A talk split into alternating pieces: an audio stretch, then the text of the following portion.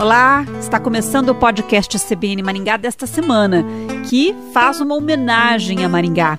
A cidade planejada a régua e compasso completou este mês 74 anos. Maringá. Essa semana no CBN Maringá, segunda edição, a gente fez uma série de entrevistas especiais sobre Maringá. E para quem não acompanhou, para quem perdeu, a gente traz aqui um resumo destas entrevistas. Para começar, vamos falar sobre a história de Maringá, uma história que começa bem antes de 1947. A Companhia Melhoramentos Norte do Paraná já planejava um patrimônio e foi em Londrina, lá em Londrina, que os engenheiros e técnicos da companhia decidiram como ia ser desenhado esse cantinho do Paraná. Quem conta essa história é o historiador João Laércio Lopes Leal. A história começa lá em 1936, em Londrina, com o prefeito Willie Davis, que era também diretor técnico da Companhia de Terras Norte do Paraná. Então, Maringá tem sua origem em Londrina, lá em 1936. A partir daí, Maringá é patrimônio de Londrina, depois patrimônio de Apucarana, distrito de Mandaguari, até que em 10 de maio de 47 é fundado oficialmente a localidade chamada Maringá, mas ela tem 11 anos antes de 47. Nossa, 11 anos antes ela já estava sendo planejada, então. Exatamente, planejada como um patrimônio. Agora, a planta que nós conhecemos, de autoria do Jorge Macedo Vieira, ela é de 45. Né? Então, dois anos depois, que é 47, que é a nossa data oficial, 10 de maio de 47, é o início da venda dos lotes urbanos dessa planta, desse planejamento. E como que foi esse início das vendas dos lotes? Havia muitos interessados? Havia. A Companhia de Terras do Norte do Paraná, depois Companhia Melhoramentos, ela tinha um esquema de publicidade muito forte, não só dentro do Brasil, em todos os estados, mas também internacionalmente. Então foi um sucesso de venda, né? Pessoas que vieram para cá, que compraram esses lotes, vieram de onde? De que partes do país? Então, você tem compradores de terras aqui, tanto rurais quanto urbanas, né, os chamados lotes ou datas, como é o termo usado em Maringá, você tem o pessoal de praticamente todos os estados do Brasil, mas com destaque para São Paulo, né? Uh, você tem o Rio Grande do Sul, Santa Catarina, Minas Gerais, uh, mas principalmente o próprio estado do Paraná. Bom, e além dessas pessoas, então, que compraram lotes, também muitos trabalhadores vieram a, em busca de, de trabalho, de emprego aqui em Maringá? Ah, com certeza. Esse pessoal que comprou os lotes junto à companhia de colonização, eles, na verdade, são proprietários, né? Mas você tem os trabalhadores que não passaram pelo crivo da companhia, ou seja, não foram compradores porque não tinham recursos. Então, esse pessoal, que é a grande maioria, eles atuaram à margem da empresa, vieram trabalhar nas funções mais variadas, no comércio, na indústria, no campo, principalmente na área rural, né? E eles vieram atraídos pelo quê? Vieram atraídos pela oportunidade de trabalho, porque nos seus locais de origem já havia meio que um esgotamento das possibilidades econômicas. Pra você ter uma ideia, Londrina, que está a 127 quilômetros aqui de Maringá, isso pegando a estrada antiga, uh, tem um contingente muito grande de pessoas que vieram para cá, procedentes de Londrina, porque lá já havia esgotado, nos anos 40 e 50, algumas possibilidades. E, e, esse início de colonização aqui foi muito difícil? Os pioneiros sempre contam né, das dificuldades de locomoção, é, de tudo, né? Os recursos eram muito, é, é, muito pequenos, né? Difíceis, né? Era, era. A dificuldade aqui era imensa. Aqui era uma boca de sertão muito complicada. os maiores medos, pavores que os pioneiros tinham aqui era a questão da, do barro, né, da terra. Quando não chovia, era poeira, e quando chovia, era esse barro, esse lamaçal. Então, as condições aqui eram precárias, terríveis, principalmente para as mulheres, porque muitas mulheres que para cá vieram, nas suas terras de origem, já havia água encanada, já havia luz elétrica, e aqui não, aqui tinha que apelar para as minas d'água, para os rios, para as lamparinas, para os lampiões. Então a situação aqui era muito difícil e muitas pessoas é, já tinham contato com cidades muito mais avançadas, muito mais é, progressistas do que Maringá. Então imagina que a dificuldade aqui foi imensa. E como é que foi esse encontro de povos de vários estados, de várias regiões do país, né, com sotaques diferentes, culturas regionais diferentes? Esse, Luciana, eu acho que é o grande patrimônio de Maringá, que é essa mistura cultural, não só de vários estados do Brasil que para cá vieram e convergiram, mas também a experiência internacional de pessoas que vieram da Europa, da Ásia e que chegaram aqui em Maringá e exerceram todas as suas origens, todo esse caldo cultural, essa bagagem e acabaram se adaptando a essa região aqui que nós chamamos, né, da Grande Maringá, podemos falar assim.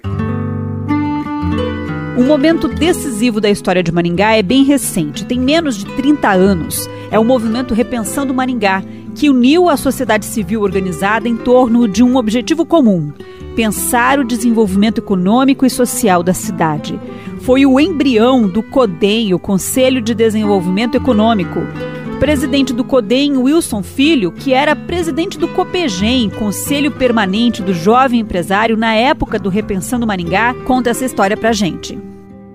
Eu tive o privilégio, na época que começou esse movimento, na década de 90, de estar na presidência do COPEGEM, que é o Conselho Permanente do Jovem Empresário de Maringá, é, que é uma grande escola de líderes né, ao longo desses últimos anos de nossa sociedade. E esse movimento Repensando Maringá foi um movimento liderado na época pela Associação Comercial e Empresarial de Maringá. Ele surgiu com a consciência das grandes lideranças da nossa cidade e da sociedade civil, né, que poderiam unir forças e colaborar mais com a gestão pública, né, com projetos permanentes, com projetos estratégicos, com o objetivo de trazer um desenvolvimento econômico para a nossa sociedade e preservando ao mesmo tempo aquilo que os nossos pioneiros nos deram né, ao longo da, da história desses 74 anos de Maringá, que é um crescimento urbano sustentável, com foco sempre na qualidade de vida de todos os maringaenses. Então, esse movimento foi aconteceu lá em 94 e 95, na época foram mais de 200 pessoas que participaram deste movimento.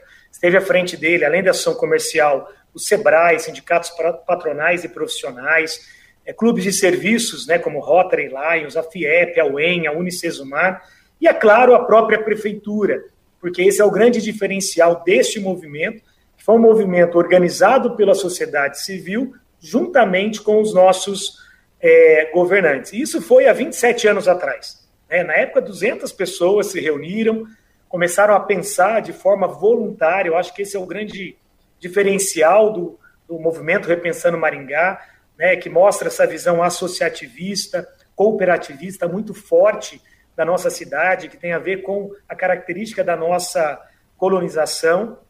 E começamos, começamos a pensar naquela época o Maringá do futuro. E foi este movimento que lá em 96 né, com uma visão de futuro mais definida, uma visão de futuro mais permanente, que começou a pensar numa estrutura que funcionasse como um guardião né, desses projetos da visão de futuro da cidade, que foi onde, naquele momento, começou-se a falar sobre o CODEM, que é o Conselho de Desenvolvimento de Maringá. E como é que é a atuação do CODEM?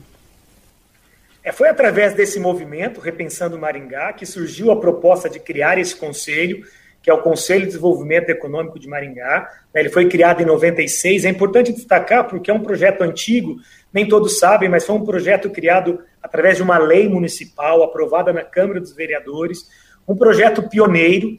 Né, o CODEM de Maringá foi o primeiro conselho criado no Brasil e acabou tendo como referência. Nós recebemos ao longo desses anos centenas de municípios e estados visitando a nossa cidade para conhecer o que nós estávamos fazendo é, nesse período. E como é que é a nossa atuação? Nós temos uma diretoria, temos um conselho, esse conselho são mais de 22 entidades e a prefeitura. Nesse conselho nós temos uma plenária mensal e a diretoria se reúne semanalmente, de forma voluntária, para discutir né, e propor ações de desenvolvimento econômico, sempre buscando e considerando a sustentabilidade e a qualidade de vida. Todas as ações propostas pelo CODEM são resultados de debates, de análise da sociedade civil, junto com a nossa equipe. Nós temos uma equipe hoje de executivos que dão o apoio para a sociedade civil, juntamente com a gestão pública, porque há uma união, há uma unidade, uma aproximação muito grande entre o CODEM e a gestão pública de Maringá. O, pre o prefeito da cidade, ele é o presidente de honra é, do CODEM. Os assuntos do CODEM são divididos por temas de desenvolvimento e nós trabalhamos com câmeras técnicas. Hoje nós temos a Câmara Técnica de Educação, de Saúde, de Turismo, de Inovação, temos da área de TI e temos no setor financeiro. É importante destacar que essas câmaras técnicas estão ligadas com o Master Plan, que é um projeto que nós pensamos até 2047, quando a gente comemora o primeiro centenário da cidade de Maringá. Mas nós, nessa gestão, estamos com o propósito de criarmos a Câmara Técnica do Agronegócio, é um setor estratégico para o nosso desenvolvimento, é um grande motor da nossa economia. Estamos criando também uma Câmara Técnica de Desenvolvimento Urbano e uma Câmara Técnica de Desenvolvimento Regional. Nós sentimos agora, na pandemia em especial, uma falta de integração nas tomadas de decisões, de prevenção entre Maringá e os municípios lindeiros a Maringá, os que fazem são conurbados com Maringá. Então, nós já conversamos com a Associação Comercial, já conversamos com os prefeitos, para criarmos um fórum, que seria uma Câmara Técnica de Desenvolvimento Regional, para que nós possamos pensar o desenvolvimento não só de Maringá, mas de toda a nossa, de toda a nossa região. E Maringá é considerada a melhor cidade do país para se viver. Isso de acordo com um estudo da Macroplan. Mas qual é a visão do gestor? Quais são os pontos fortes e quais são os desafios da cidade? Quem falou com a gente sobre isso foi o prefeito Ulisses Maia. Olha, não tem dúvida nenhuma de que é melhor do Brasil para se viver. Não podemos achar que não há nenhuma dificuldade, nenhum problema, longe disso. Mas comparando com a realidade do nosso país e com os indicadores que são atestados na saúde, na educação, segurança, é, saneamento, é, sustentabilidade, qualidade de vida, sem dúvida alguma, nossa cidade é a melhor do Brasil para se viver. E evidentemente que isso traz uma série de desafios para Maringá. Por um lado, comemorar isso e orgulhar-se muito disso, né? Porque Maringá é uma cidade muito jovem. 74 anos para a cidade se destacar é muito pouca idade. As cidades que são referências mundial, inclusive nacional, como cidades ótimas para se viver, para se vestir, para se morar, todas elas são cidades centenárias, né? Cidade com 74 anos acredito que só Maringá. Isso demonstra que o planejamento feito na cidade deu certo e daqui para frente é manter os desafios que se apresentam. Entre esses indicadores, quais são os pontos fortes e os pontos que precisam ser trabalhados? Olha, ponto forte, sem dúvida nenhuma, nós podemos destacar o saneamento, somos a segunda melhor do Brasil, água em praticamente 100% das casas, esgoto agora que nós vamos conseguir a, o recurso com o Estado para Iguatemi e Floriano, nossos dois distritos, o ano que vem acredito que a gente já fica em 100% de esgoto em Maringá, isso é uma referência mundial.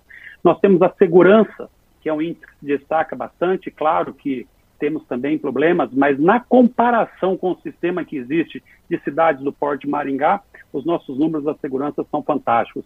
A educação, principalmente aquela que diz respeito ao município, que é a educação é, bar, é, infantil e a fundamental até o quinto ano é de excelência. Né? Você pega a qualidade das nossas escolas, dos nossos CMEs, qualidade do material pedagógico, do kit escolar, é padrão de é, escola particular, em alguns casos até superior. A saúde também, né, infelizmente estamos vivendo uma pandemia, claro que aí os indicadores são alterados, né, mas antes da pandemia estava claro que a cidade vinha numa num crescente de atendimento à saúde pública. Eu estou dizendo em relação a, a, ao sistema público. Evidentemente que, do ponto de vista da cidade, também somos uma referência né, na educação, como polo educacional, polo de saúde. Eu estou dizendo dos é, indicadores responsáveis pela é, que a cidade é, que o município é responsável. Né? E também mesmo com a pandemia, Maringá mostrou, comparada com outras cidades do Brasil, que ela teve um desempenho muito melhor, né? Então nós temos muitos indicadores e acima de tudo o planejamento urbano que mantém as nossas construções num índice que garanta a qualidade de vida, né? Que exige, por exemplo, as áreas permeáveis. É, quase nenhuma cidade isso existe aqui é 10% de área permeável, senão a, a construção não é aprovada. A arborização da nossa cidade, 140 mil árvores, o que traz uma qualidade de vida. Imagina a cidade sem essas 149. E também é, destacando a área social. E aí tem uma junção entre a, o serviço público, mas também um grande capital social que a cidade tem. E nós percebemos esse capital social espalhados em quase duas centenas de entidades assistenciais que prestam um excelente serviço a favor do cidadão. Uhum. Bom, como melhor cidade para se viver, Maringá atrai muita gente e muitos migrantes estão vindo para cá, né? O que também é um desafio na área social. É o desafio, sem dúvida alguma, é conseguir com que a cidade continue o seu crescimento sustentável, né, mantendo o, esse planejamento que nós sempre tivemos e a qualidade de vida da sua população. Né? Então, nós temos vários trabalhos em relação aos migrantes. É fato que não é nenhuma, nenhum número fora da curva, vamos dizer, né? Cidades como Londrina, Curitiba, Cascavel, Foz, tem uma quantidade muito superior de pessoas chegando, de imigrantes, pessoas em situação de rua. Nós aqui temos um trabalho excelente nessa área e estamos acolhendo aqueles migrantes que aqui chegam né, também de forma digna. Né? Nós estamos fazendo é, esse trabalho que é importante. E nós temos, Luciano, um grande desafio, acima de tudo, que eu destaco muito, é em relação à nossa região metropolitana. Os indicadores de Maringá, sim, a cidade de Maringá é a melhor do Brasil para se viver, isso não há dúvida alguma. Porém, a região metropolitana não é. Nós temos problemas sérios né, no entorno de Maringá, e aí cabe a responsabilidade de Maringá, como cidade de polo, absorver essa responsabilidade, inclusive social, em toda essa região, pensar a região metropolitana efetiva, que não é só uma reunião de prefeitos para fazer trabalho de cobranças políticas, né? é, uma, é, é uma gestão metropolitana, onde, por exemplo, as regras para se construir em Maringá, que tem uma qualidade de vida, é a mesma, tem que ser a mesma em toda a região metropolitana. Por isso estamos fazendo o plano diretor é, urbano integrado, né? da região metropolitana, para que daí a gente eleve a condição de a região de Maringá também ter indicadores positivos. Porque não basta só a cidade de Maringá, é preciso esse olhar metropolitano. Podcast CBN Maringá desta semana fica por aqui. A gente volta na semana que vem. E a gente encerra com a música Maringá, de Gilberto Carvalho, na voz de Fagner. Uma música linda para uma linda cidade canção. Foi numa leva que a Maringá ficou sendo a retirante que mais dava o que falar. E junto dela veio alguém que suplicou para que nunca se esquecesse de o caboclo que ficou. Maringá, Maringá. Depois que tu partiste tudo aqui ficou tão triste que eu garrei a imaginar. Maringá, Maringá. Para ver felicidade é preciso que a saudade vá bater noutro lugar.